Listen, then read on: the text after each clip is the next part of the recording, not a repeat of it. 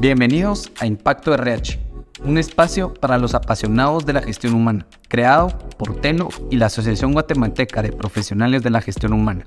Prepárate para sumergirte en conversaciones fascinantes y enriquecedoras con líderes de la industria, expertos en recursos humanos y mentes brillantes que están dando forma al futuro del mundo laboral. En cada episodio exploraremos los temas más relevantes y las tendencias más actuales en el mundo de los recursos humanos. Acompáñanos mientras exploramos los desafíos y las oportunidades que enfrentan las empresas en América Latina. Descubre estrategias innovadoras, consejos prácticos y reflexiones profundas sobre el impacto que la gestión humana puede tener en el éxito empresarial. Gracias por acompañarnos. Comencemos. Hola a todos, bienvenidos nuevamente a otro episodio de Impacto RH. El día de hoy nos acompaña Claudia León y vamos a estar conversando sobre un tema muy importante y de alto impacto, ¿verdad? que se llama la era de la experiencia del empleado y cómo al crear estos entornos laborales excepcionales logramos tener mejores resultados, no solo para las personas, sino que también para las organizaciones. Así que muchísimas gracias desde ahora, Claudia, por estar acompañándonos en este espacio con nosotros empiezo preguntando con la primera pregunta que hacemos, ¿verdad? Que es el cómo llegaste al increíble y predecible mundo del talento humano para que nos cuentes un poquito de tu historia y tu experiencia, Claudia. Hola, Gabriel, qué gusto. Saludos a Telo. Y aquí estamos. Bueno, cómo me incorporé. Mi nombre es Claudia de León, como ya dijo Gabriel, y cómo me incorporé en este maravilloso mundo. Siempre me gustó el, el, tema de la gente, las relaciones públicas, y siempre me gustó mucho la parte empresarial, la parte corporativa. Desde chiquita yo jugaba que me iba de viaje, yo jugaba que yo me iba a trabajar, y entonces era como raro que una niña a, corta edad, en lugar de jugar con las muñecas, era así como, papi, me voy de viaje. Y así, ¿a dónde vas? Estoy jugando de que voy a trabajar. ¿Y qué vas a hacer? Entonces, siempre hay un contacto de, de personas, de organización que ya se trae. Y conforme la vida me fue dando la oportunidad, descubrí una carrera que se llama y se continúa llamando psicología industrial. Así que comencé a investigar un poquito y decidí partir a Brasil. Estudié en Río de Janeiro, viví en, en Río de Janeiro nueve años y para mi sorpresa, y a diferencia del pensum en su momento en, Guatemala, que era psicología organizacional, psicología industrial en Brasil se enfocaba mucho en empresas de gran porte, en industria tal cual, en, en manufactura. Y entonces, en algún momento pensé estudiar ingeniería industrial y administración de empresas, que a mi criterio era algo que consolidaba lo que a mí me gustaba, que era el tema de organización y personas me encuentro con la psicología industrial y el maravilloso mundo de recursos humanos, desarrollo organizacional, capital humano, desempeño y todo lo que se viene. Dije, este es mi lugar. Así que 16 años después de estar en el mundo de gestión humana, heme aquí, continúo firme y fuerte y con toda la pasión del mundo.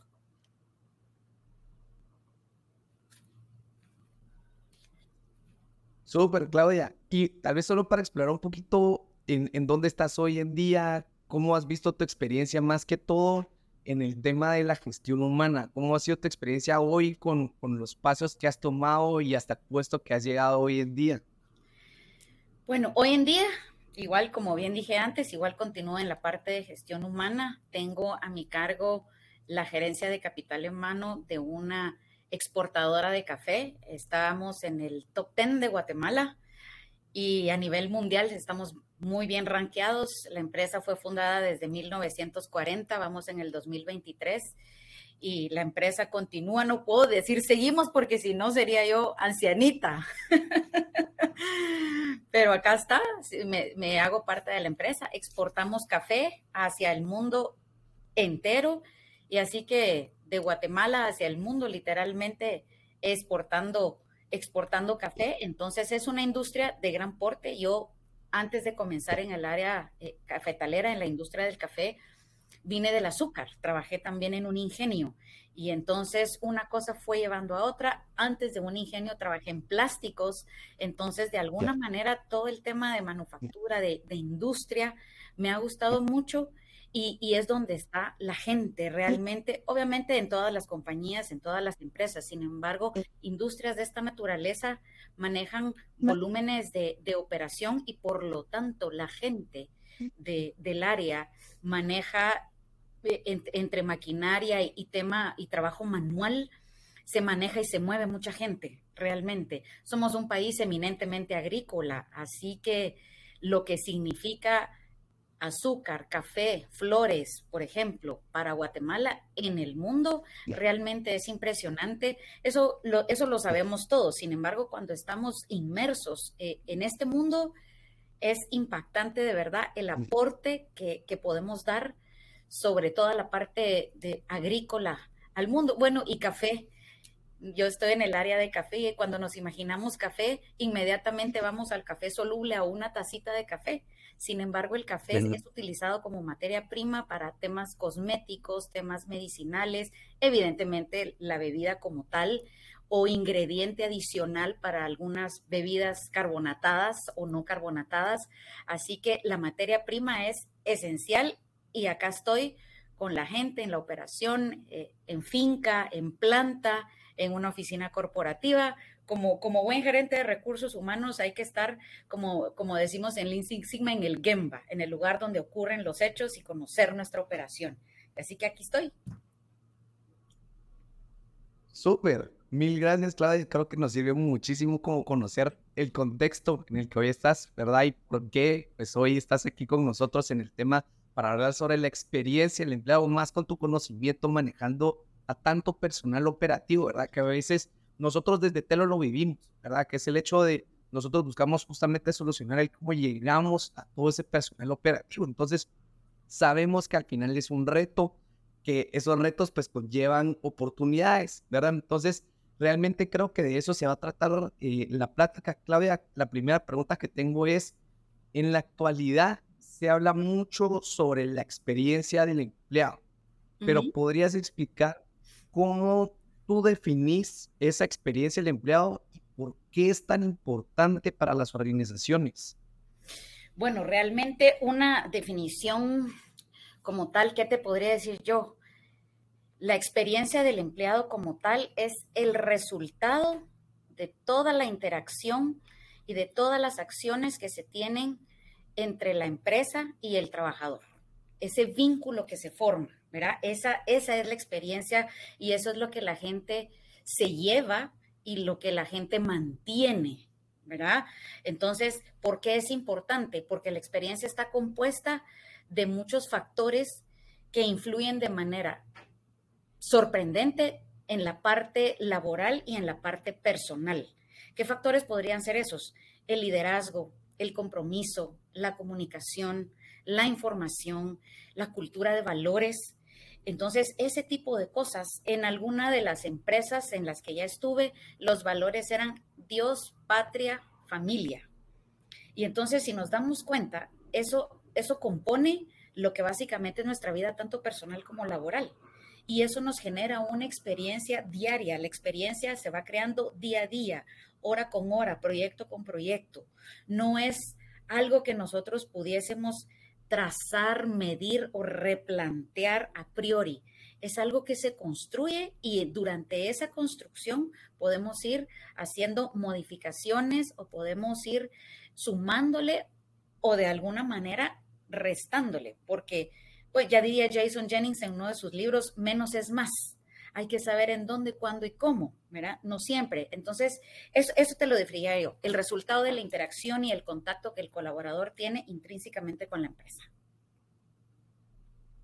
Súper. Y creo que ahí mencionaste, Claudia, un tema que, que me lleva a la segunda pregunta es, ¿cuáles crees tú que son esos elementos clave que permiten influir que desde el área de la gestión de talento humano permiten influir en esa experiencia del empleado? ¿O cómo se podrían diseñar estas estrategias para poder mejorar la experiencia de, los colaboradores? Mira, eh, de las cosas que tenemos y, cómo podemos mejorar, habíamos hablado que durante la, la, experiencia vas adquiriendo cosas y parte de lo que influye es el tema del liderazgo, la información y la composición de, muchas cuestiones durante este tiempo, incluso los valores, ¿no? Entonces, ¿cómo nos impactaría o, cómo podríamos eh, mejorarlo? Reforzando, reforzando todo esto, ¿verdad? Y, y esto qué nos lleva? La orientación al logro. Porque el logro de la compañía es el logro de todos los colaboradores desde el personal operativo nivel 1, digamos, hasta el, los directores que están eh, eh, a, cargo y están en el top de la compañía. Entonces, es un, es un logro en conjunto.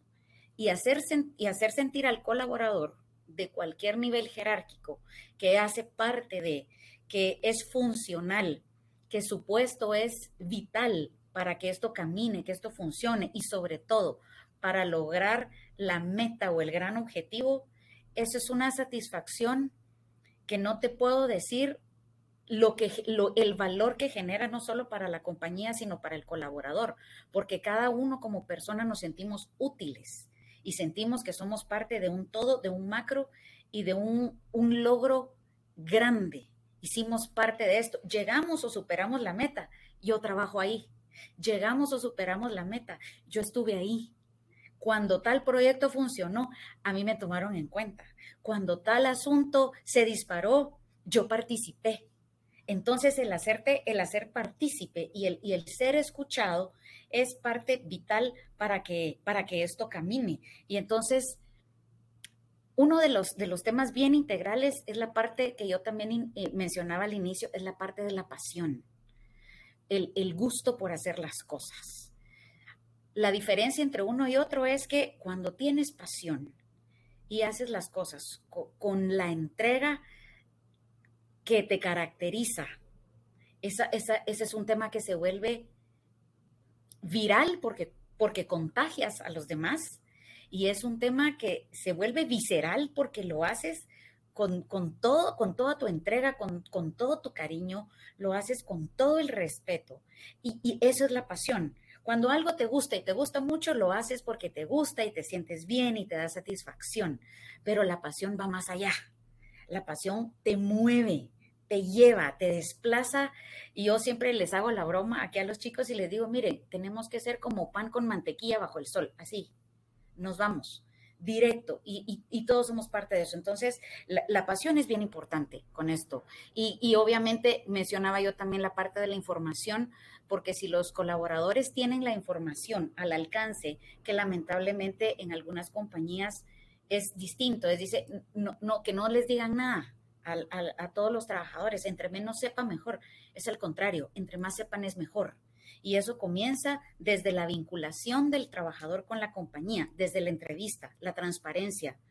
Yo siempre les digo, cuando nos estamos vinculando a una compañía, ¿qué necesitamos saber? ¿Qué voy a hacer? ¿A qué hora y cuánto me van a pagar? Porque eso nos va a generar esa pasión, es el salario que yo busco, es justamente lo que yo veo. A todos nos ha pasado que en algún momento hemos buscado empleo o estamos siendo partícipes de un proyecto y leemos un anuncio y uno va leyendo el checklist o los requisitos del anuncio y uno dice, soy yo, soy yo, yo soy la persona que están buscando. Y entonces, si llegas a una entrevista y te lo dicen con la transparencia, ya te sientes parte sin saberlo. Eso te va generando pasión y eso te genera orientación al logro porque haces parte de un todo. Este podcast es traído a ti gracias a Telo, un canal de comunicación, evaluación y capacitación para personal, tanto operativo como administrativo, a través de WhatsApp. Telo utiliza WhatsApp para empresas de toda la región para que puedan capacitar, informar y evaluar a sus equipos de una forma acompañada y directa a través de este canal cotidiano al que todos tenemos acceso. Puedes encontrar más información entrando a telo.lat. También es traído gracias a la Asociación de Gestión Humana de Guatemala, la red de gestores de talento de Guatemala con alianzas internacionales, herramientas y actividades relacionadas a la administración del capital humano. Puedes encontrar más información entrando a agh.gt. Continuamos.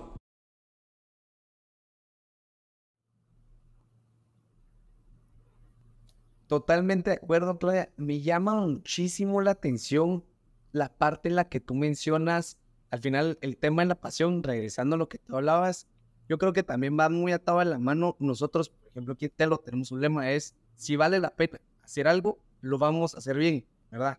Y creo que eso va muy atado al, al, al mismo hecho, ¿verdad? De, de, estar conformes con la cultura en la que vivimos eh, día a día, ¿verdad? Dentro de las organizaciones que no solo son eh, esos detallitos, ¿verdad? O, esos regalos, esos beneficios, ¿verdad? Sino que es el día a día de la actitud con la que uno se presenta, ya sea al trabajo, a la reunión y a cualquier proyecto que uno tenga, ¿verdad? Que al final eso es lo que impulsa y cambia todo, todo por completo el clima laboral o esa experiencia personal en el trabajo, en las organizaciones, en lo que uno hace en su día a día. Así que estoy totalmente de acuerdo ahí me surge, me encantaría, Claudia, que nos pudieras compartir un ejemplo sobre cómo has visto tú que se ha transformado una cultura, ese entorno laboral o esa experiencia en los trabajadores y si te acuerdas de las estrategias o las herramientas que se implementaron para poder crear esos resultados tan efectivos en la mejora de la experiencia laboral. Ok. Bueno, yo trabajo en una empresa que se llama UNEX, y la empresa, aquí nuestro lema, bueno, tenemos un hashtag, la empresa se llama UNEX y nuestro hashtag es un excelente equipo, ¿verdad? Para utilizar incluso el nombre de la compañía. Entonces, el hashtag un excelente equipo y nuestro lema es soy parte de la solución y no del problema. Y de hecho aparece en el correo de RH, ¿verdad? Aparece dos muñequitos con, una pieza de rompecabezas cada uno y entonces está el nombre de la compañía. Obviamente la firma dice hashtag UNEX, dice hashtag un excelente equipo, soy parte de la solución y no el problema, porque ese es nuestro lema. Entonces, ¿qué pasa? Hay dos temas en lo que me estás consultando, ¿verdad? En el tema de alguna herramienta o una cuestión transformacional. Traje a colación UNEX, que, que es en, en la compañía donde trabajo, porque lo hemos visto y lo he vivido. Entonces, hay, dos, hay dos cuestiones. Hay un tema de estrategia, estrategia blanda, ¿no? Que es lo que se respira en el aire. Y hay una parte, evidentemente, de inversión como tal, de inversión monetaria como tal. Y, traigo a colación las dos porque hay eh, compañías que tienen la disposición de poner en práctica ambas o solamente una, de acuerdo a la decisión que se quiera tomar o a la opción que, cada uno de los directores quiera manejar. Entonces, parte de la estrategia, vuelvo de nuevo otra vez, es la comunicación clara. La comunicación clara que viene desde, desde a priori, desde que vas a vincular a un colaborador y manteniendo esa colaboración, perdón, esa comunicación dentro de la compañía. Luego hay una definición de roles hay un tema claro de metas y objetivos de la compañía y de la posición que el colaborador ocupa, ¿no? Entonces eso realmente no te cuesta nada. Eso lo que estás haciendo es invertir tiempo, ¿no? Tiempo es dinero, claro está, pero lo digo porque tú decías, no solo es el tema del, de los regalitos y el reward que tiene un, que es, es tiene un precio establecido, ¿no? Porque muchas compañías dicen, es que les vamos a dar premios y entonces me voy a gastar no sé cuánto en el trofeo y me voy a gastar no sé cuánto en los vales y me voy a gastar X en un almuerzo corporativo y me voy a gastar o gastar, gastar. Es una inversión, ¿no? Sin embargo, como yo decía al inicio, pues las compañías, cada uno eh, este, sabrá qué, le gustaría o, hasta dónde le permite implementarse. Entonces, esta parte que yo te cuento de estrategia está compuesta por la definición, la definición de roles, las metas y la ejecución, acompañar esa ejecución, porque hay muchas personas en una compañía, en empresas, sobre todo en empresas grandes, que tú les mire, ¿cuál es su puesto? Y la gente no sabe. O la gente te dice una cosa y el jefe te dice otra cosa y en el expediente de RH hay otra. Entonces ahí ya hay un, hay un desbalance, ahí ya perdemos un poquito el equilibrio, ¿verdad? La definición de roles. ¿Qué es lo que tenemos que hacer? ¿Para qué estamos siendo contratados? Porque yo soy pieza clave en esto, ¿no? Y eso se puede ir incrementando o disminuyendo, porque de acuerdo a las, a las, tareas que tú vas ejecutando, puedes irle sumando, puedes irle quitando, porque vas viendo obviamente con el movimiento que la compañía tiene o que la posición o que el área necesita, se puede ir modificando, al igual que las metas y los objetivos y acompañar la ejecución. Porque entonces no podemos decirle al colaborador, bueno, bienvenido, aquí está su job description, aquí está su descriptor de puesto, usted va a trabajar en esta área, esto y esto, esto es lo que tiene que hacer. Y la típica, todas las requeridas posteriormente o todas las que aquí no se fueron mencionadas, pero que su jefe le va a indicar Claro que eso puede pasar, porque cuando hablábamos de la experiencia, recordemos que dijimos que la experiencia es todo el componente de interacciones y acciones que tenemos con la compañía, ¿no? Entonces, hay cosas que definitivamente vas a aprender en tu lugar de trabajo, no afuera. Puedes ocupar el mismo puesto en distintas compañías, sin embargo, lo que vas a lograr son diferenciales porque son giros de negocio distintos, son políticas y normas distintas y son atribuciones, aunque similares, no iguales. Entonces, esa parte de, definición de roles, de apego a las metas y de supervisión de ejecución es bien importante. Otra cosa también importante es, y lo digo nosotros en UNEX lo tenemos, es la parte del horario flexible. Nosotros tenemos hora y media de almuerzo. ¿Por qué lo hacemos? Para evitar corriendo que si no vino, que si eh, se quedó, que si se tardó. Entonces establecimos el horario de almuerzo y dijimos, bueno, hemos extendido el horario de almuerzo para que usted salga a esta hora y que usted vuelva ya esté en su lugar de trabajo en este horario. Y entonces nos evitamos el que la gente viene corriendo, en que no mejor no salgo a comer y que no sé. Entonces, eso, horario, hora y media de almuerzo, todo el mundo dijo, wow, ¡Ah! ¿verdad? Ese es un tema. Tenemos horario flexible. Dos días a la semana hacemos home office en algunas posiciones que la posición lo permite, que estés a control remoto, ¿no? Entonces, trabajas de 8 a 12.30 y luego el resto estás conectado.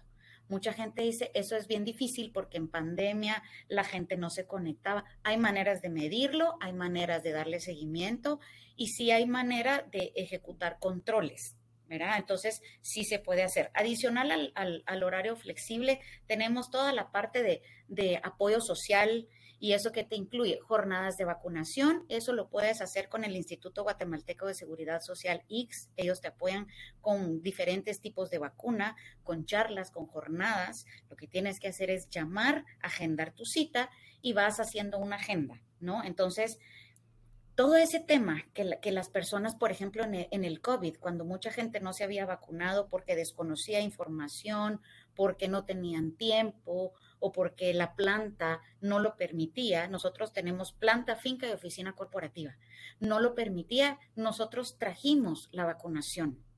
Fue un tema in-house, ¿no? Entonces necesitábamos que nuestra gente estuviese vacunado, nosotros como empresa coordinamos, trajimos vacunación jornadas oftálmicas, jornadas para las personas que tienen eh, ya temas en, los ojitos, eh, jornadas eh, de salud, donde lo que hay que permitir con el consentimiento del trabajador es sacar sangre, hacer un panel de laboratorio para ver qué se puede detectar qué lo podemos ayudar.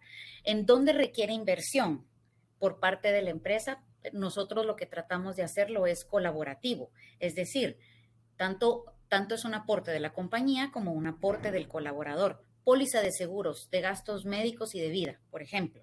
Es una póliza colaborativa. Entonces, no, no se recarga la compañía con un 100% del costo y tampoco se recarga el colaborador. ¿Eso que nos hace y que nos garantiza? El enrollment de la mayoría de, los colaboradores. No es una obligatoriedad, sin embargo, es una ventaja poderosa y que nosotros nos permite tener un cierto seguimiento con la gente, ¿verdad? Nosotros internamente tenemos una, una cuestión que es una refacción semanal. Entonces, una vez por semana hacemos una refaccioncita eh, para todos los colaboradores y, y básicamente en oficinas corporativas evidente en planta y en finca hay otro tipo de actividades, hay talleres de higiene, por ejemplo, porque hay cosas que para, para un cierto público son funcionales desde una perspectiva y para otro público, pues obviamente hay que ver las necesidades de cada uno, ¿no? Entonces, dentro de la corporación, en la parte corporativa tenemos una refacción semanal, celebramos el Día del Padre, por ejemplo, en septiembre es el mes cívico, entonces las refacciones de, toda la semana son cositas y antojitos típicos, ¿verdad? ¿Qué hacemos en finca y qué hacemos eh, eh, en, planta? Hacemos obviamente un acto cívico, hacemos todo, todo la, cuestión del himno nacional, entonces son cositas que si lo organizamos bien, nos, nos lo permite el calendario, así que eh, aquí me detengo y pasamos a la siguiente, que el tiempo avanza. Súper. Yo creo, Claudia, que ahí pues solo complementando con lo que tú decías, es, creo que toda la parte de la experiencia, ¿verdad? Va más allá que, así como lo decíamos, ¿verdad? No solo son esos detallitos, sino que es también ese aporte que uno le dice, así como el te estamos tomando en cuenta, te valoramos, sos parte del equipo, ¿verdad? Gracias a ti estamos logrando estos resultados. Creo que con estas experiencias, con estas vivencias que ustedes tienen, ¿verdad? Porque al final son actividades que reúnen a la gente, que les recuerdan no solo el qué están haciendo ahí, sino que el por qué están ahí, ¿verdad? Dentro de las empresas. Entonces, creo que todo lo que acabas de decir, ¿verdad? Esas herramientas, el poder recordar constantemente los valores, la cultura, la visión, ¿verdad? El decirles, aquí vamos y vamos todos juntos, ¿verdad? Aquí somos un, el motor al final de cuentas de todos los resultados que logremos a corto y de largo plazo. Entonces, realmente creo que de las, de las preguntas que hemos platicado, eh, para los profesionales, pues obviamente los recursos humanos que desean mejorar esta experiencia en el de sus organizaciones, desde tu punto de vista, Claudia, ¿qué consejos prácticos o qué recomendaciones podrías decirle a las personas que nos están escuchando y miren a salir de ahorita de esta, de, de escuchar este podcast en el carro, en la oficina, donde sea que nos están escuchando, que pueden salir a implementar unas herramientas que puedan decir, ahora mismo voy a hacer esto y esto y esto, o puedo llegar a proponer estos cambios? Bueno, de una, buzones de sugerencias. Los buzones de sugerencias han estado olvidados porque estamos mucho en la era digital. Sin embargo, los buzones de sugerencias son importantes y leer las sugerencias, ¿verdad? No todas las sugerencias o peticiones o, quejas, ¿verdad? Van a ser atendidas porque la perspectiva individual de cada uno evidentemente va a ser diferente. Sin embargo, podemos no atender todo, pero sí leer todo porque eso nos da un medidor de cómo se está sintiendo, eh, cómo se están sintiendo las personas. Entonces, buzones de sugerencias es vital, es súper fácil, ¿verdad? Contacto con la gente, conocer a su gente, conocer a la gente, ir a donde hay plantas de operación, ir a la, a la, planta de operación, conocer la maquinaria, conocer qué hace su tornero, conocer qué hace su mecánico, de la misma manera conocer, tener idea de lo que hace un CEO de una compañía, conocer su giro de negocio. Y eso es un disparador impresionante porque es la operación, es el día a día, porque para eso trabajamos, trabajamos para la compañía y como tú lo decías, somos parte de un todo y es un conjunto. Entonces, yo les digo a los chicos, mire, en el buzón de sugerencias detecté esto y esto y esto. Gracias por el comentario. Cuando es pertinente poder hablarlo y exponerlo con todos. Hay cosas que evidentemente se van a tratar de manera más interna, pero no por eso se excluyen, ¿no? Porque eso nos da, como yo te digo, una panorámica. Y otra cosa es, una buena herramienta que, que yo siempre les digo es hacer una matriz de lenguaje con las personas. ¿Qué es una matriz de lenguaje? Como dirían en programación neurolingüística, en, PNL. Aquí tengo un chivito y este sí lo voy a leer porque son cosas que están ya estructuradas y entonces no quiero pecar de, fallar en algo. Entonces, ¿qué es una matriz de lenguaje? Colocar de un lado un lenguaje, eh, eh, sustituir un lenguaje reactivo por uno proactivo. Por ejemplo, las personas que, usualmente nosotros detectamos, por eso hablaba yo a priori de conocer a nuestra gente, donde dice, no puedo hacer nada, sustituir el no puedo hacer nada por examinemos las posibilidades. Cuando escuchamos a alguien que dice, es que yo soy así y así me voy a quedar, entonces nosotros podemos sugerir, mire, tratemos de darle un enfoque distinto. Si usted fuera otra persona, ¿cómo lo vería? ¿Verdad? es que mi jefe me vuelve loco. Esa es típica, esa es clásica, yo la he oído varias veces. Y entonces podemos decir, si usted fuera su jefe, ¿cómo lo haría? Entonces le das una participación y hay una serie en, esa matriz de, de, lenguaje reactivo versus lenguaje proactivo, hay una serie de, de ya de frases que puedes tener escuchar constantemente en tu gente y sustituirlas por otra. Esa es una buena labor de recursos humanos. El recursos humanos de hoy por hoy ya no es solamente el que da la llamada de atención, el que pasa la asistencia, el que te hace el descuento, el que celebra el cumpleaños o el convivio. Hoy el, recurso, el, el gestor de recursos humanos hoy va pegado, pegado va, stick, así les digo yo, va, stick to the top of management. Va pegado. En pandemia, la mano derecha del CEO, de la gerencia general de los directivos, eh, era el gestor de RH. Esa era, esa era la labor. Entonces, en la reunión de presupuesto está el gestor de recursos humanos porque debe asignársele un presupuesto. Puede opinar cuánto le va a costar su planilla, puede tal vez no ejecutarla, porque hay un departamento contable, aunque hay muchas compañías que tienen la nómina vinculada a RH, justamente por el tema de tiempo extraordinario y todo eso. Entonces, ¿qué te digo? Para ser muy puntual en qué hacer, esta matriz de lenguaje reactivo versus lenguaje proactivo es excelente. Y además nosotros como gestores de RH o encargados de, de, gente encargados de personal, porque muchas compañías todavía lo utilizan, es dividir nuestro día, nuestra semana o nuestro mes en cuatro cuadrantes, ¿verdad? Que es lo urgente, lo no urgente, lo muy importante y lo menos importante, ¿verdad? Porque usualmente somos apagadores de fuegos y no planificamos. Y lamentablemente, y sí digo lamentablemente porque sé que muchos colegas me están escuchando y probablemente han pasado por esto en algún momento o de hecho otros puede que lo estén viviendo, nos ven como los de RH solo cosas, los de RH solo piden. Entonces, hacer parte de y tener todo estrictamente priorizado. Por eso yo eh, y, comenzaba con el tema de los roles, que lo hablamos, también definir roles no solo para el, personal de la compañía, sino los míos propios. Y al yo tener mi cuadrante dividido, lo que urge y lo que no urge, lo muy importante y, que, y lo menos importante, ya sé que todos ahorita están pensando, es que todo urge y es que todo importa.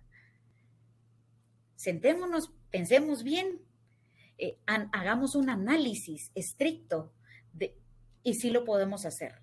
Y eso nos va a ayudar a nosotros como gestores de RH a generar un impacto en rebote con los demás y a enseñar, sí, que las urgencias salen, surgen y se atienden. Es correcto.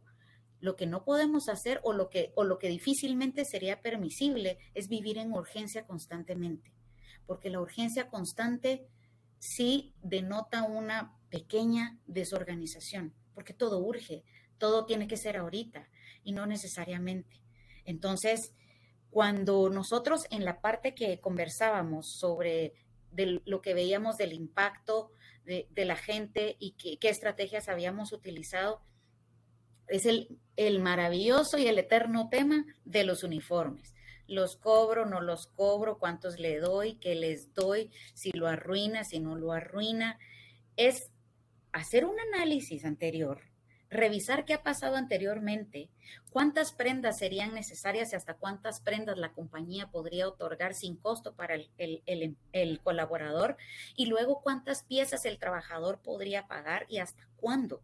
La ley dicta determinado asunto. Entonces, siempre que estemos apegados a la ley, lo que viene después internamente lo podemos reformular. Así que, in brief, en dos platos, tener la matriz de lenguaje, hacer nuestro cuadrante diario, mensual, semanal o incluso anual de lo urgente, no urgente, importante y menos importante, conocer a nuestra gente, apegarnos a la normativa de la compañía, porque las, todas las compañías tenemos normas y se deben ejecutar. Lo que sí podemos hacer es tener la flexibilidad o encontrarle el otro lado. Siempre hay un yin yang, ¿no? Hay dos lados siempre de la moneda. Y entonces lo que debemos hacer es no cerrarnos a que esto es así y así dice. Entonces, volviendo al, al, tema del wellness y también otra, otra cuestión que tú me decías, la gente que puede ir y hacer ahorita, pagar salarios en tiempo, decirle a su equipo contable, por favor, si es 15 y 30 o 31, respetemos esa fecha. Ay, mire, es que no le pude dar la planilla o no sé qué, o los fondos, entonces pagué dos días o tres días atrasado, pero pagué. No. Entonces, eso podemos salir corriendo, conocer nuestro propio proceso y para eso nos sirven los buzones de sugerencias, el sentimiento de la gente. De repente en el buzón de sugerencias dice, es que nunca nos pagan a tiempo. Él nunca puede ser una vez al año también, ¿verdad? Entonces, por eso hay que saber discernir. Pero entonces vemos y qué pasa y corregimos. Entonces, salarios a tiempo, cuestiones eh, colaborativas como seguro y uniformes, horarios flexibles siempre que la compañía lo permita y la posición también. adicional de los salarios en tiempo y lo que mencionamos, conocer al empleado, su gente. Tú no sabes, Gabriel, el impacto que tiene para un colaborador, sobre todo de nivel operativo o administrativo medio, que lo llames por su nombre y tú le digas, por ejemplo, ¿qué tal Margarita? ¿Cómo le va? ¿Cómo está su niño? Ya salió del IX. Tenía problemitas el nene, ¿verdad? Entonces la gente se queda, a mí ya una vez yo, yo fui a la planta y entonces le digo a una persona, ¿qué tal Luis López? Me lo estoy inventando. Y le digo, mire, ¿cómo siguió de su pie? Y él tenía una contingencia en el pie porque por mí, por mi departamento pasan todas las suspensiones y estoy atenta. Y digo, ay, por este señor. Y me dice, licenciada. Ay, me dice, qué pena. Yo sé que usted es la licenciada de recursos humanos, pero yo no sé su nombre. Entonces le digo, pero ya ve, yo me sé el suyo y eso es lo que importa, cómo va el piecito.